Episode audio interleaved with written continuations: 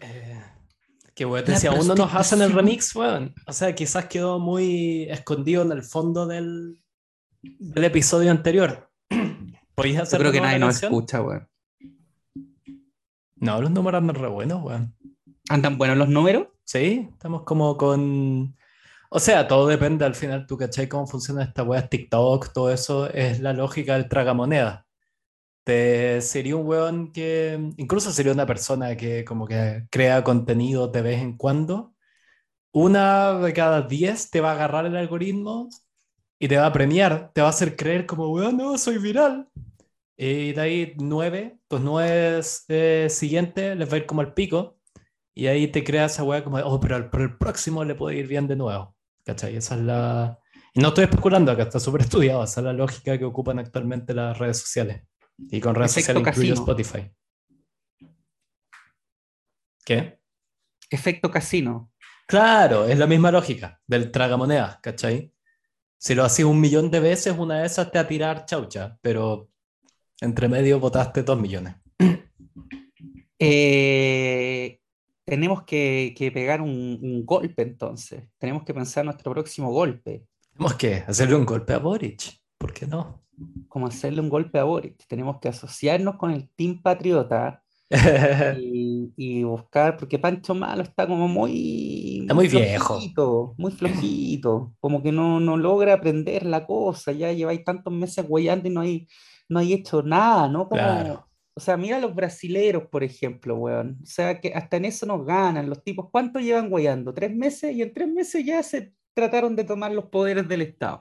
en cambio, acá, weón, lleváis guayando como tres años, no hay hecho ni una weá salvo pararte afuera a hacerle una funa a, Jaime Belolio, hacerle una oh. funa a Macaya, a Javier Macaya. Eh, valisca ya, pues, hermano. Puedo hablar un poco de la weá de Brasil, porque igual siento que tiene, eh, tiene cierta importancia tangencial con el tema de hoy, porque igual es como son situaciones en las que la terapia son como las situaciones en las que la terapia shock se aplica. Son como todos estos como momentos de donde se quiebra, ¿cachai? Como la institucionalidad. Es como donde puta, una fuerza política generalmente externa dice, aquí nos las mandamos. Eh, Brasil igual debe ser uno de los pocos casos, estoy tratando de pensar en otro, donde, bueno, Bolivia podría ser, ya vamos a hablar de Bolivia. Pero, Bolivia el que leí también, los tres que había, Rusia, Chile, Bolivia. no, pero uno de los pocos casos en que no salió bien el guion por ahora, por ahora, porque no, hay que, esto está en desarrollo. Claro, Probablemente va a, terminar, va a terminar saliendo bien si estas son cosas a largo plazo, pero eh, la idea de, de un sector de del, del, pensamiento, más que del pensamiento, si esto no tiene tanto que ver con pensamiento mm. liberal, sino que un, sector del empresariado brasilero y que tiene nexos mm, eh, con, con, grupos económicos muy importantes a nivel internacional. Brasil es un país que, es, como le, le, gusta decir a esta gente, es un player, es un player en el ah. escenario mundial, eh, porque tiene millones de millones de habitantes y muchos recursos naturales, pero la idea de ellos era eh, no conformes con los liberales, más que liberales, capitalistas que fueron los gobiernos de izquierda en Brasil, porque Lula y Dilma fueron capitalistas, fueron un... Lo que pasa es que fueron más keynesianos, pero, pero fueron gobiernos muy, muy, provechosos para el mundo privado. Eh, no conformes con eso, había un sector que siempre quiso ir más allá, entonces vieron en Bolsonaro al tonto útil, excéntrico, que les podía, eh, que, les podía llevar a, a ese más allá y la figura central para ellos ahí no era Bolsonaro, Bolsonaro era el, el cabecilla carismático que, que, hacía que llegaran a plan alto, pero ahí la figura era, era, era Pablo Guedes, que hablamos de él la otra vez, que era un, un economista muy, muy, muy ultra ortodoxo, un jasídico de, del liberalismo, eh, pero puta, no pudieron en la práctica, o sea, salvo cosas que pasaban por decreto, por eh, el equivalente en Estados Unidos es el orden ejecutiva, eh, no pudieron hacer mucho, no pudieron desmantelar el... Brasil tiene un sistema como de protoestado del bienestar a la tropical, que no es propiamente un estado del bienestar, pero está pensado así, no pudieron desmantelarlo porque no tuvieron un shock como el, el, del golpe de Estado acá, o como la disolución de la Unión Soviética, o como claro. una invasión, No, no, sino que allá las, las, instituciones democráticas se mantuvieron y permitieron que, que Guedes no, no hiciera las locuras que pensaba. Guedes quería estatizar, o sea, estatizar, quería privatizar la Petrobras, que es una locura, es como que acá peor incluso, porque... porque peor que estatizar Codelco, claro. Quisieran privatizar Codelco, pero Petrobras maneja unos números que son demenciales. claro. no, no, sí, pues que el tema con la terapia shock es como, es irónico decirlo, porque su nombre un poco lo dice, pero no funciona a punta de reforma, funciona a punto de meterlo en shock al sistema. Ya nos vamos a meter en más detalle, pero, o sea, el sistema chileno es como la... Yo diría que en los tres que hubo, el chileno es el primero, entonces fue como la, la prueba. Creo que en orden viene después el de Bolivia, ¿no es cierto? Eh, Porque Rusia es, es, principio, mediados de los 90. Se trataron de implementar reformas de ese estilo, en algunos casos con shock, en otros no tanto, porque no, eh, Bolivia fue en, durante los gobiernos, por ejemplo, de mi, de mi señor tío, Goni, mm. Gonzalo Sánchez de Lozada, pero que tenía todo que ver con esto que fue, ¿te acuerdas del consenso de Washington? Que era como, esta es la receta para el desarrollo, no hay que pensar ni investigar más, apliquen esto, y, y que los gringos le dijeron a todo el mundo, tienen que hacer esto porque así les va a ir bien, si es que quieren que les sigamos prestando plata para malgastarla. Eh, que consistía en achicar el Estado, privatizar, eh, etcétera, etcétera, desregular. Eh, y sí, en Bolivia se aplicó eso. En Bolivia existieron las AFP, por ejemplo, que acaba Chile, y era la misma sigla, AFP. en Bolivia, digamos, no, no, hasta hace muy poco no había salud pública. Bueno, estaba pensando un ejemplo también donde, donde no salió bien, para, para el ideario privatizador.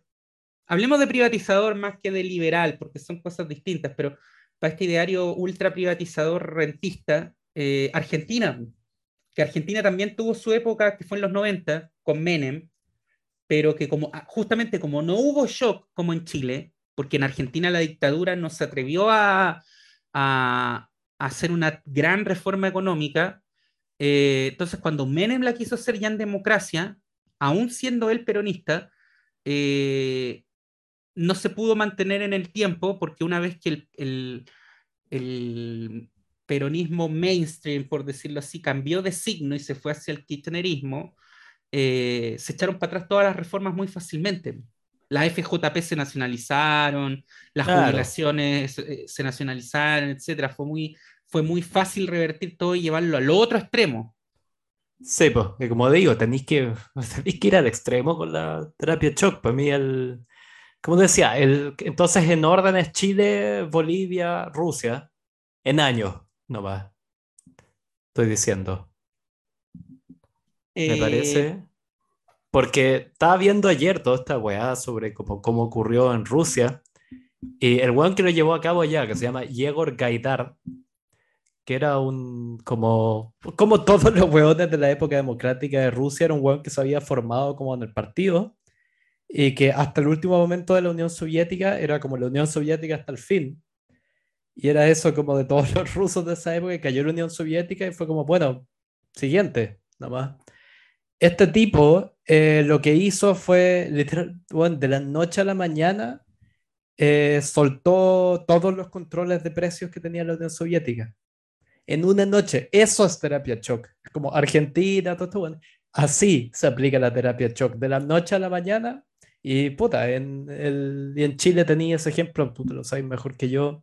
Cuando Pinochet hizo el cambio del dólar al peso, también medio de la noche a la mañana. Quiere ver eh, la, eh, la, generación de nuestros papás, lo tiene, de nuestros abuelos, nuestros papás lo tiene muy grabado eso, porque el, el peso en Chile durante mucho tiempo para empezar, durante, ya, durante la dictadura se cambia del escudo al peso. Claro. Eh, en los 70, comienzos de los 70, y el peso durante mucho tiempo estuvo eh, atado al dólar alrededor de 30 pesos. No se movía el tipo de cambio. No es como ahora que todos los días tienes un tipo de cambio distinto. Claro. Era más similar a otros países donde tienes como bandas de precios cambiarias. Entonces, a, a veces variaba, pasó por épocas también que la tasa de cambio estaba fija, pero no tenía grandes oscilaciones. Entonces, cuando empieza la, la crisis del 82, eh, la gente empieza a caer en pánico y una de las primeras cosas que, que, trata de comunicar el gobierno para que no haya una corrida cambiar, un pánico generalizado es tranquilos porque un compromiso que tenemos es que el dólar lo vamos a mantener a treinta y tantos pesos eh, para que la economía no se desmadre. la web duró como una semana. después lo tenía ahí a ciento y tanto, eh, y hasta el retorno a la democracia anduvo como en un, en un oscilaba entre 150 y 200. Claro, eso es la definición de terapia shock, cuando de la noche a la mañana te cambiaron drásticamente las reglas del juego. Y como ocurrió en Chile y Rusia, fue como empezó a quedar la cagada en la sociedad. Y en este caso Pinochet y los Chicago Boys, en el de Rusia con, Gai, con Gaidar, en, Rusia, en Rusia lo pudieron hacer, ellos no tenían una dictadura y ya paradójicamente se estaban democratizando, pero es porque estaban en una anarquía total. Entonces, eh, para aplicar el shock, la gente tiene que tener la conciencia de que o no tiene a quien reclamarle, el caso de Rusia, o que no puede reclamar, que era el caso de Chile, porque acá no podías hacer una huelga general, los sindicatos estaban, estaban prohibidos, eh, entonces no, no, eh, la misma persona está en un estado de, mental en que asume su total indefensión. Eh, en Rusia, porque no, aquí nadie tenía el poder como para darte una respuesta, una solución. ¿A quién mierda le ibas a reclamar si nadie mandaba? Más que, más que quien no había nadie a reclamar, en Rusia era esa cosa paradójica de que si, o sea, teníais la figura de Yeltsin y como su economista y eran como los que estaban llevando a cabo todo, pero paradójicamente el mensaje para la población rusa era estamos haciendo esto por su propio bien. Es como, usted quería el fin del comunismo, estamos trabajando en ello. Entonces era esa hueá como, bueno, una hueá, caché que te estaban diciendo como, estamos desmantelando la sociedad por, su, por su propio bien. Entonces era para ellos, era como el mindfuck, era, caché, como en, en varios niveles. Era como, bueno, los precios se desplomaron, ya no tengo para comprar comida, pero esto es necesario para como acabar con los males del comunismo. Entonces, como weón, anda. Viniendo del país que, en el que se puso a prueba la terapia de shock, viendo esa weá de Rusia, fue como, pobre weón, esto creo que les tocó peor aún que nosotros. Al menos acá era, ¿cachai? En Chile tenía más claro el problema. Puta, si al ego me pegan un tiro. Pero esa weá, ¿cachai? Que en medio, y vuelvo con uno de mis como argumentos más repetidos en este podcast, que Estados Unidos está ursificando, es eso como de, claro, te hago mierda, pero es por tu propio bien. ¿Cachai? Esa wea como ese estado paternalista, pero que en la práctica te está como destruyendo la sociedad. En eso estaban los rusos. Me acuerdo, me acordé otro caso eh, que fue el de Ecuador. Eh, Tú sabes que Ecuador tiene de moneda el dólar. No, no tenía idea, yo sabía que... En Ecuador la moneda de curso legal es el dólar. No hay moneda propia. Eh, pero Ecuador tuvo su moneda propia, que era el sucre. Eh, pero llegó a... En Ecuador ocurría algo como lo que siempre ha pasado en Argentina, que la gente no confiaba, había una desconfianza generalizada en la moneda, en la moneda propia, en el sucre. Entonces era una moneda muy inestable eh, que se desvalorizaba a la, primera de cambio y la gente tenía la práctica, eh, se había vuelto costumbre la práctica de ahorrar en dólares, guardar dólares, comprar dólares, porque no como la Argentina ahora. Y, pero en Ecuador tomaron la decisión de, bueno, Argentina tomó la decisión en su momento de la convertibilidad, Ecuador fue más lejos y tomó la decisión de dolarizar completamente. Eh, asumir unilateralmente el, el, dólar acá, no es que hubo un acuerdo con Estados Unidos, pero no, asumieron renunciaron a tener moneda, lo cual implica que el Banco Central de Ecuador, por ejemplo, no, no tiene las mismas facultades para hacer política monetaria, porque el Banco Central de Ecuador no emite billetes, no emite, no, no puedes decidir cuánta plata vas a imprimir pues, si la moneda no es tuya. Claro. Eh, y cuando ocurrió eso, hubo que tomar la decisión de cómo mierda ibas a hacer la equivalencia, de cuántos sucres a, a dólares. Eh, y, ahí tenías que jugar con el, delgado, el delgado límite entre establecer una tasa cambiaria eh, que fuese muy eh, o muy conveniente para los sectores productivos orientados a la exportación. Eh, por ejemplo, en, en, el caso chileno, cuando el dólar sube, ganan los exportadores porque ganan en dólares, uh -huh. pero pierde la población en general porque el peso se, se deprecia. entonces, la otra opción era asumir una tasa de cambio orientada hacia eh, un, un, dólar más barato eh, para beneficiar a, la, a, a, los ahorristas, a la gente que tenía su plata en sucre, a la hora de hacer la convertibilidad. Eh, tomaron la otra opción, por lo cual hubo mucha gente que perdió en un día, de un día para otro, no sé, su plata, sus ahorros de toda la vida que tenían depositado en el banco valieron la mitad. Chucha. Porque si tenía, no sé, pues si a la, a, cuando, cuando, te ganaste esa plata, el sucre, qué sé yo, eh, 100 sucres valían, valían un dólar, ahora el gobierno te dijo la tasa va a ser de 10 a 1. Qué loco es como esa weá. ¿Viste alguna vez esa serie de HBO también? Aunque creo que era producción BBC, que se llama Years and Years. No, no, no la he visto. ¿Pero la ubicáis? Esta que son como cada episodio pasan no sé cuántos años y es una familia como de clase media alta inglesa y está como proyectado en el futuro y es como cómo empieza ¿cachai? a cambiar el mundo, empiezan a quedar cagadas en torno a ellos y cómo de a poco les va llegando. Es como al final, el, un poco la, la, mitad de la wea es como el avance de la tecnología y hacia dónde va el mundo, pero también es esa wea muy como por una sociedad de clases para los ingleses, como tú crees que estáis seguros, es como es cosa de tiempo. Pero, ay, estornudo. Hay un, te aviso si estornudo o no. Ay, hay un, hay, no voy a spoilear nada en la serie, pero hay un momento en que uno de los miembros de la familia eh, tenía, creo, no me acuerdo sus ahorros, habían vendido una casa, una wea así, y el banco en que tenían toda la plata se declara en quiebra.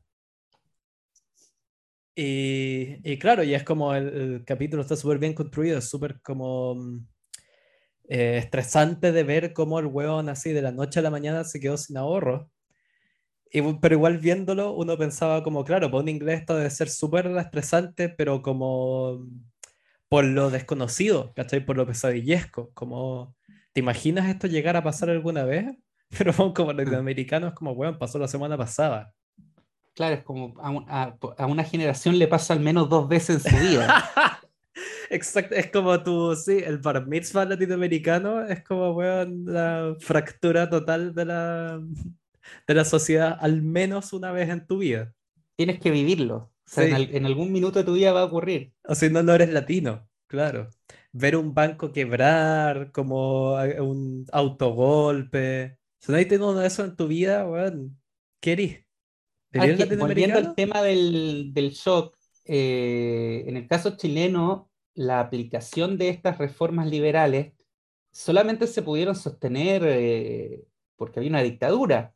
O sea, claro. eh, ya aplicarlas como se aplicaron en un comienzo era muy difícil en un contexto democrático. Y, en eso podemos ver los ejemplos de Bolivia, de Argentina, eh, pero se puede llegar a dar en algún momento como ocurrió en Bolivia y Argentina. Imaginemos que acá hubiera asumido en algún momento un gobierno de derecha que quería hacer esto eh, y tiene la mayoría en el Congreso y logra sortear eh, las resistencias sindicales y de los cuerpos sociales y lo logra.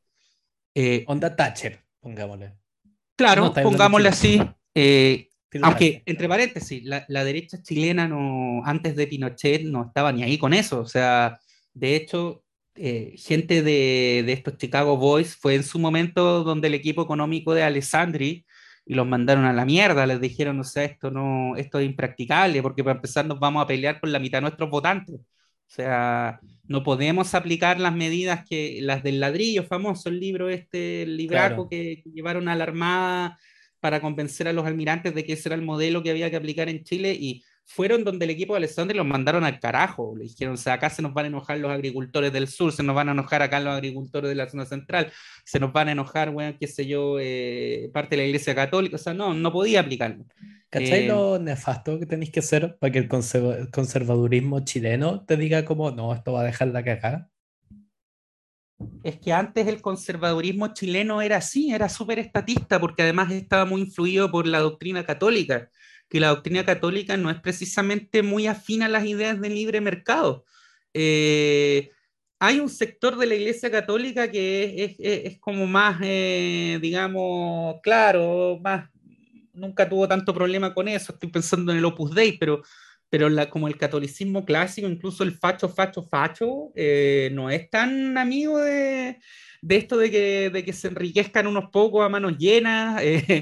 porque además la iglesia, a la Iglesia Católica nunca le gustó tener mucha competencia. Claro. Eh, sí, pero bueno. Que antes tenía y es como podía echar en la bolsa a todos los especies como de aristócratas o grupos como de poder de como los siglos anteriores, como pre, como oligarcas neoliberales, tenía ahí al menos, no en todos, obviamente, pero había un poco esa sensación, ¿cachai? Incluso la podía encontrar en los Rockefeller, hasta más o menos esa época de millonarios, tenían este concepto como de la noblesse oblige. ¿Se lo he escuchado? Que era como, ya, como que si tú eras el que, se, el que surgió entre todos y eres como el millonario, te corresponde...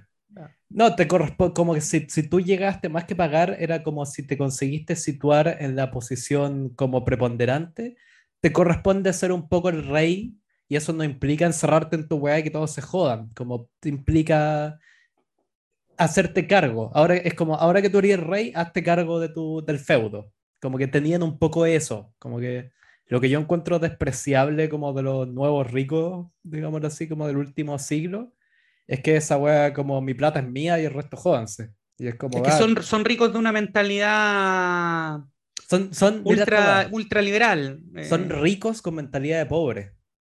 Ahora, eh, a, lo, que yo iba con, con, con, lo que decía es que, ya, imaginando que se hubiera logrado aplicar en Chile en un, en un gobierno democrático, eh, porque eventualmente la, la, ola neoliberal, no lo digo neoliberal despectivamente, sino que en el sentido de este eh, refresh que hubo de las ideas económicas monetaristas liberales, si se hubiera logrado aplicar y se hubiese logrado aplicar más o menos en la misma época, el 75, 76, eh, el 82 hubiera eh, echado pie atrás porque no hubiera resistido la crisis que hubo. La crisis del 82 fue monumental, o sea, la de ahora es una alpargata con la del 82, pero una alpargata. Eh, espérate, espérate. No, no, Dale tiempo. Para Chile, para, lo que ha ocurrido hasta ahora en, el, hasta ahora en Chile, una alpargata al lado de la crisis del 82. Dale tiempo. Yo tengo fe en esta, weón. Vamos a ver pero, pero no hubieran resistido esa crisis, hubieras tenido que echar, porque no hubieras tenido el piso político mínimo para sostener esa reforma.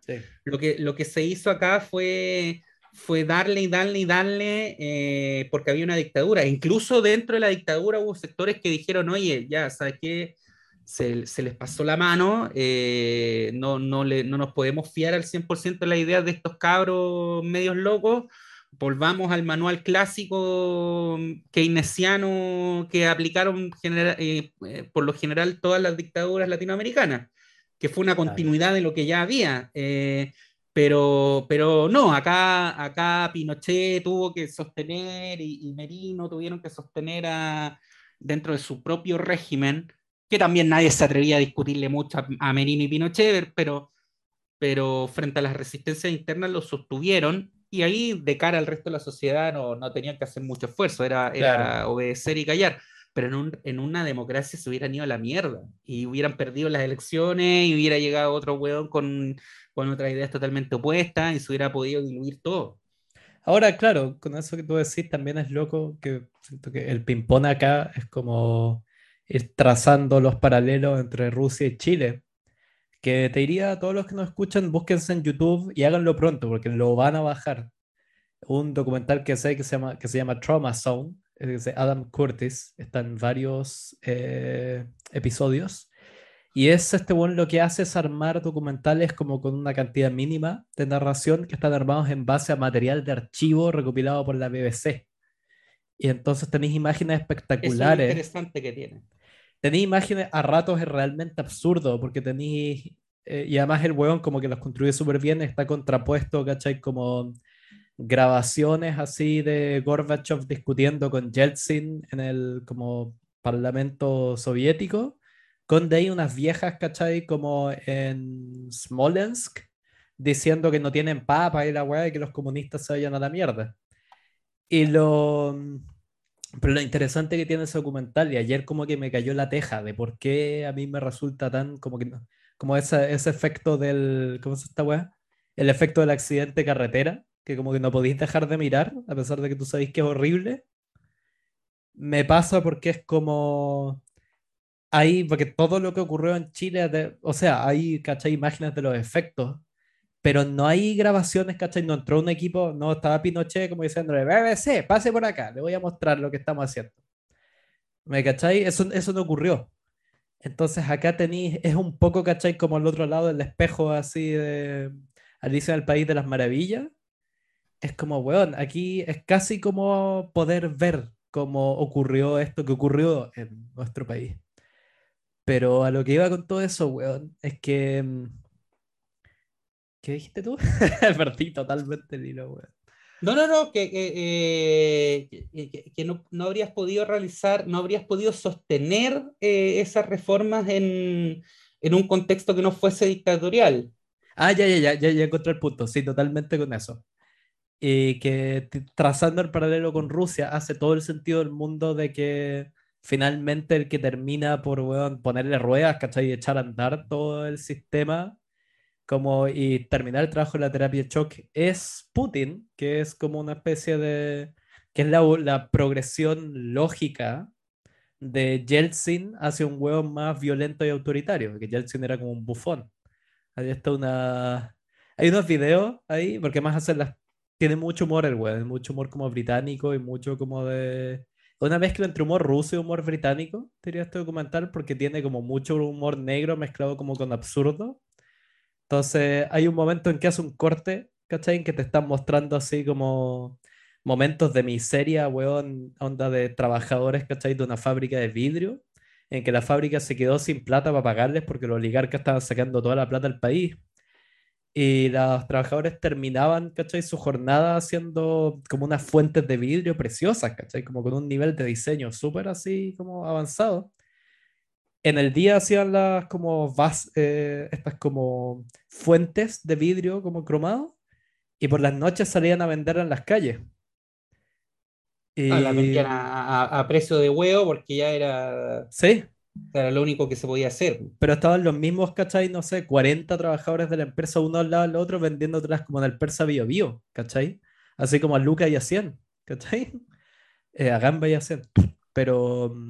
Y de ahí eso te lo corta, ¿cachai? Con Yeltsin en Crimea, en una playa, ¿cachai? Tirando como minas al agua.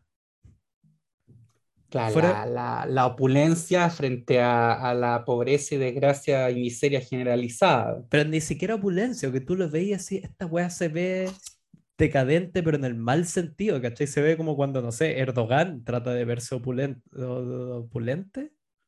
Opulento, opulento. Opulento, claro, es como, weón, no. ¿Cachai? Está el weón como gordo, así, con la cara infladísima, porque claramente un alcohólico. con, una, con una retención de líquido total producto del consumo de vodka. Eso, heavy, onda, te dan ganas de pincharlo con un alfiler para puro ver cómo, el, cómo sale, ¿cachai? El, el vodka, así, volando. Claro, pero en una especie como de muelle, ¿cachai? Con unas minas como en bikini que se le acercan y le dicen algo, como la saluda y cuando se ponen de espalda, él la agarra por debajo, caché, como de la axila, así como el, tío buena onda, y las tira a un mar, además medio amarillento, en Crimea. Y todos como, ¡ah! Y todos aplauden. Entonces tú decís, esta weá. Claro, necesitaba ahí que entrara Putin, ¿cachai? Y pusiera, weón, dijera como, ya se acabó el hueveo. ¿Cachai? Anda, weón, Chechenia, pues vamos a ir a matar a todos. Y el resto se me quedan callados. Como que ahí entró el, ahí entró el Pinochet ruso que, que, que, es eh, paradójicamente el que... El, no, no, no, no, sé si esto atrás, el, un poco sí, el proceso de, de, liberalización de la economía rusa sí, porque lo terminó volviendo un club de oligarcas, pero que eso también era, era un efecto natural del proceso mismo, ¿me entiendes? Es la pescadilla que se muerde la cola. Sí, o eh, sea, fue una progresión. Esa liberalización, entre comillas, no fue en realidad una liberalización, o sea, fue una liberalización nominal, pero nunca pusiste el más mínimo cuidado en que eso no terminara en una formación de cárteles. Eh, claro, o sea, Rusia, y en ese sentido, no es muy distinto Chile, lo que hiciste fue, Chile fue como un espacio de tiempo más reducido y que no tuviste que desmantelar una unión de repúblicas socialistas, sino que tuviste que desmantelar un estado como chico nomás, pero se lo entregaste en las manos a un par de hueones. Rusia hizo la misma hueá nomás. Cuando decimos que siempre se repite eh, como un cliché de que Chile fue el laboratorio del neoliberalismo, es que fue verdad, no es un mm un cliché, o sea, las ideas de Friedman como estaban, como estaban planteadas por él, eh, habían tenido aplicaciones en algunos ámbitos a nivel local, o sea, durante todo el siglo XX hubo economistas como el mismo Friedman eh, y políticos y pensadores de una línea más liberal ortodoxa, pero habían, desde la Segunda Guerra Mundial en adelante, habían dejado de ser la, ortodoxia, valga la redundancia, eh, y habían quedado en un segundo plano en, desmedro de las ideas keynesianas, del estado del bienestar, eh, del estado emprendedor, del estado presente, como dicen algunos hasta el día de hoy. Eh, y en Chile se ponen en práctica, valga la redundancia, de una manera práctica, a escala, que no te permitía ningún otro lugar del mundo. Singapur también hizo algunas cosas, pero Singapur también vivía una, una dictadura también. Eh, el, primer lugar democrático donde se ponen en, práctica estas ideas a, a, rajatabla, o sea, con verdaderos dogmas. Reducir gasto público a toda costa, hay que reducir gasto público, reducir tamaño del Estado, no importa cómo, ni hay que reducirlo. Eh, fue en el Reino Unido, con Thatcher. Ahora, también eh, Thatcher tuvo la bendición para ella de poder haber visto los efectos que provocaba en Chile y, medirlo junto a su equipo de asesores de, vale, estas medidas que, se han aplicado en Chile, ¿cómo impactarían eventualmente acá la economía británica? ¿Y cuál sería la reacción acá en un país donde hay sindicatos fuertes, donde hay, eh, eh, digamos, libertad de expresión, eh, donde hay una sociedad también que está mucho más consciente de sus derechos y obligaciones. Y yo creo que eso también le sirvió para, para, tener un plan de acción, a pesar de lo, de lo porfiada que fue la señora, de cómo actuar frente a lo que iba a ocurrir con los sindicatos, porque ella tenía clarísimo que sus reformas iban a tener una oposición tremenda de los sindicatos, especialmente los mineros o de los bueno, eso fue un poco después, fue ya con, John Mayer, pero ella planeó la reforma, que fue la, privatización de, los trenes, que fue terrible hasta el día de hoy, sufren con eso. Eh, y ellos tenían claro que si querían triunfar con estas reformas y que fueran duraderas, lo que tenían que hacer era presentar a los sindicatos como el rostro del mal. O sea, como el rostro de la vagancia, de la ineficiencia, eh, de, todos los vicios de la vida sindical, que por cierto existían y siguen existiendo, eh, presentarlos así ante la opinión pública. Toda una operación de descrédito, o sea, casi que, presentar a, a, los líderes sindicales como unos privilegiados dentro de la, de la clase obrera que viven una vida de lujos por sobre su, lo, que de verdad vale su, su, trabajo, que no trabajan nunca porque se dedican a, sindicalizarse. Eh, diga, todos los clichés y, prejuicios hacia los sindicatos había que explotarlos eh, para poder eh, consolidar eso. Que ahora además tú sabías cuál suena calcado a la puta como chivo expiatorio que hicieron con el Politburo soviético que también, oh, esta es una clase de vagos que comen caviar en, en las playas de Odessa mientras el pueblo está trabajando. Es la típica como... Eso, eso es como lo irónico, a pesar de como lo... El, el manual de operaciones del neoliberalismo como que es súper claro y súper transparente como en su jugada. Y aún así pareciera como que funciona cada vez que lo aplican. Es como, bueno, siempre han sido como los mismos, como cambiando los jugadores un poco, siempre han sido las mismas jugadas. Puede ser, sí, en el Reino Unido, la de Reagan no me la manejo también, pero Chile y Rusia es lo mismo. Por ejemplo, en el caso, tú mencionabas el caso de Bolivia, eh, para sintetizar. ¿Cómo fue con Bolivia? Eh, allá ocurrió un, eh, un proceso similar a lo que fue la Unidad Popular acá. Hubo un gobierno de izquierda que se llamaba la UDP. Eh, y la UDP, no la Universidad Diego Portales, sino que la UDP boliviana, la UDP dejó el país con una hiperinflación de la puta madre. Hubo un, muy mal manejo económico ahí.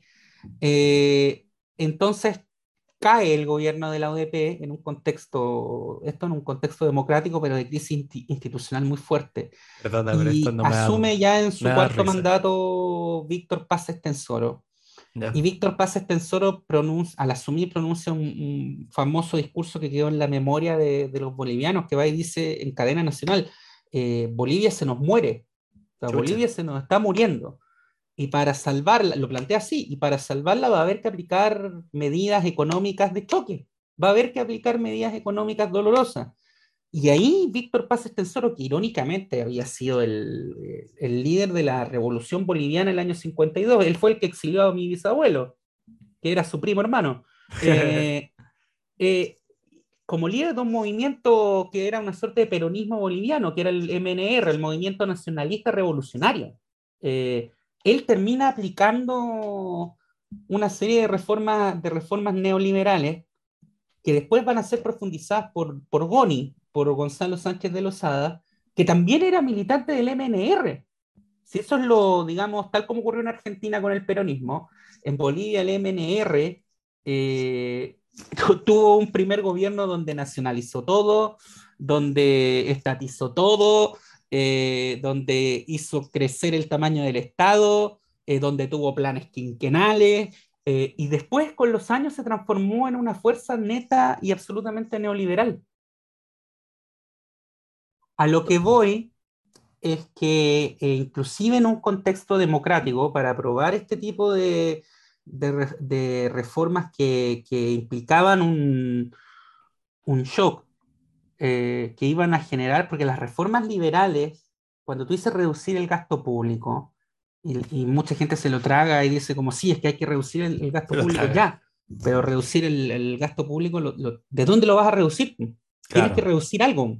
Si quieres que el Estado gaste menos, implica que va a gastar y ahí algunos te contestan, no, es que en operadores políticos y bajar los sueldos. Aunque, aunque los senadores y diputados trabajaran gratis, no te da. No te da para bajar el, gasto público de tal manera que es el Estado al nivel que se necesita para que tus reformas tengan éxito. Entonces, eh, éxito. Entonces de algún lado tienes que bajar el, gasto público y no es de, esos gastos superfluos, no es de la grasa, sino que es de cosas medulares. Entonces, para aplicar ese tipo de reformas y que salgan bien, eh, tienes que tomar medidas de shock que van a ser impopulares porque vas a generar desempleo, porque vas a cortar beneficios sociales. Eh, porque vas a cortar cobertura de servicios públicos, eh, y eso a la gente no le gusta por una cosa lógica, porque a la gente no le gusta que le quiten derechos adquiridos. sí, eh, Entonces, por eso es sentido que tengáis como alguien al quien apuntar el dedo y decir, pero es culpa de ellos. Eh, es, muy, es muy gráfico ahora en el, en el debate que se está viendo en Argentina de cara a las elecciones presidenciales de este año, eh, cuando le preguntan a Milei, que es uno de los que supuestamente sería, sería uno de los grandes oh, candidatos a la derecha. un segundo, no puedo creer que Milei sea una wea como real. Y puede pasar a segunda vuelta eventualmente. Tiene los números. Eh, ¿Qué, ¿Qué ha pasado con esa gran nación? Que Milei es una opción es que hay, un sector que está muy cansado con, el peronismo con todo lo que representa el peronismo. Entonces se van a un extremo. Es clásico, es de manual. ocurre en todos pues, lados. Pon a, eh, Macri que sea, pero un bufón como mi Entonces, oh. eh, ¿qué pasa ahí? Eh, cuando le preguntan, está bien, entendemos cuál es tu, tu ideario, lo tenemos claro, llevas repitiéndolo en los medios de comunicación un montón de tiempo, pero ¿cómo lo vas a aplicar? Porque no eres Pinochet, no eres digamos, no tienes un ejército que va a matar gente si es que se opone a tu... vas a ser un presidente democrático. Claro, no tenés la capacidad de shock. No la tienes. ¿Cómo lo vas a hacer? Eh, tú mismo dices que acá los sindicatos son una mafia que tiene mucho poder. Entonces, ¿cómo vas a, a, luchar contra ellos? Y, y dice, no, es que yo tengo un plan de reformas de tres niveles. La de primer nivel implica tanto, la de segundo nivel implica tanto y la de tercer nivel implica tanto. Entonces él dice ahí que la, de primer nivel implica recortar el gasto público eh, justamente en, estas cosas que, dice, que la, grasa del Estado, eh, los programas sociales duplicados. Ahora, en Argentina sí puede tener cierto asidero porque allá el nivel de ineficiencia estatal y de corrupción es tan alto que efectivamente tienes un 7% del Producto Interno Bruto que se te va en filtraciones, como se conoce. Eh, pero en un país normal eso no cuajaría. Ya, tu primer nivel, ya, te lo compro. Pero ya a partir del segundo nivel, que en teoría tendrías que hacerlo también durante tu primer mandato, según tus propias palabras, allá se te empieza a complicar la, cosa, la cosa porque te, eh, te empieza a meter con cosas como las jubilaciones, y él pretende volver a la FJP, o sea, a la FP. Eh, y volver a la FJP no es una idea popular, independiente de que los jubilados estén hoy ganando una, miseria en Argentina, pero porque privatizar las jubilaciones no vas a tener resistencia contra eso, es obvio. Sí, porque eh, este weón siento que está como tratando, quiere lo, como que para destruir como la institucionalidad, tenéis dos maneras de hacerlo, de manera brusca, inmediata, o la vais socavando a lo largo de décadas, como lo han estado haciendo Estados Unidos o los gobiernos británicos de los Tories. Pero esa weá lleva décadas, señor Milley, no cuatro años. claro, él plantea llegar a un extremo al que no llegó ni siquiera, ni siquiera Reagan, ni siquiera Pinochet acá, que no es, en, Argentina el Banco Central no es autónomo como. El Banco Central efectivamente es una caja pagadora del gobierno de turno, pero él plantea no llevarlo a la autonomía, él plantea eliminarlo. eliminar el Banco Central, que es una idea decimonónica. Eh, Creo que alguno de los, no me acuerdo si, espérate, Jefferson, el fundador, creo que Andrew Jackson quería hacer eso en Estados Unidos, o hizo una wea así similar y dejó la, dejó pedazo de cagada y media. así que no es buena idea. No es buena idea, pero bueno, esa es la, eh, eh, esa es la discusión que, se está dando allá y es evidente que si, un, si tú metes a eliminar el Banco Central va a haber un sector, ni siquiera de la sociedad, porque por ahí al, al argentino promedio le importa un carajo si hay o no Banco Central, pero vas a tener un, sector importante de la clase política y empresarial que te va a decir que estás, estás demente. Y, y para eliminar el Banco Central necesitas una reforma constitucional. ¿De dónde vas a sacar los votos para O sea, nuevamente, es la prueba de que no se puede, así como te dicen estos mismos tipos, el comunismo no funciona solo en tu cabeza, bueno, el, el liberalismo ultranza también funciona solamente en tu cabeza, es imposible que sin tener unos tanques y, unos tipos con fusiles puedas eh, ejecutar estas reformas y que nadie te diga nada. Necesitáis, ¿cachai? Este concepto que se habla como en historia así de las naciones, que es como los momentos de júbilo, que es cuando hubo como un quiebre total de la institucionalidad, en que así es como borrón y cuenta nueva a nivel social, en que si tú tenías deudas, como que ya no existen tus deudas porque onda, weón, la, como esos contadores... De, acá para atrás no, no pasó nada. Es como, puta, la, necesitáis, puta, una guerra que... Puta, de nuevo, el caso Rusia, Unión Soviética es tu mejor ejemplo necesitáis una puta guerra en la que básicamente se quiebre tu institucionalidad al nivel de que podéis llegar y poner una wea nueva en su lugar. Pero claro, Argentina con... Si algo ha demostrado Argentina es su capacidad zombie para arrastrarse como nación a pesar de tener como... Puede tener todos los problemas del mundo y yo creo que va a haber una guerra atómica y Argentina va a seguir existiendo. Es como, irónicamente, es la nación más residente sobre la faz de la Tierra. Ah. Bueno.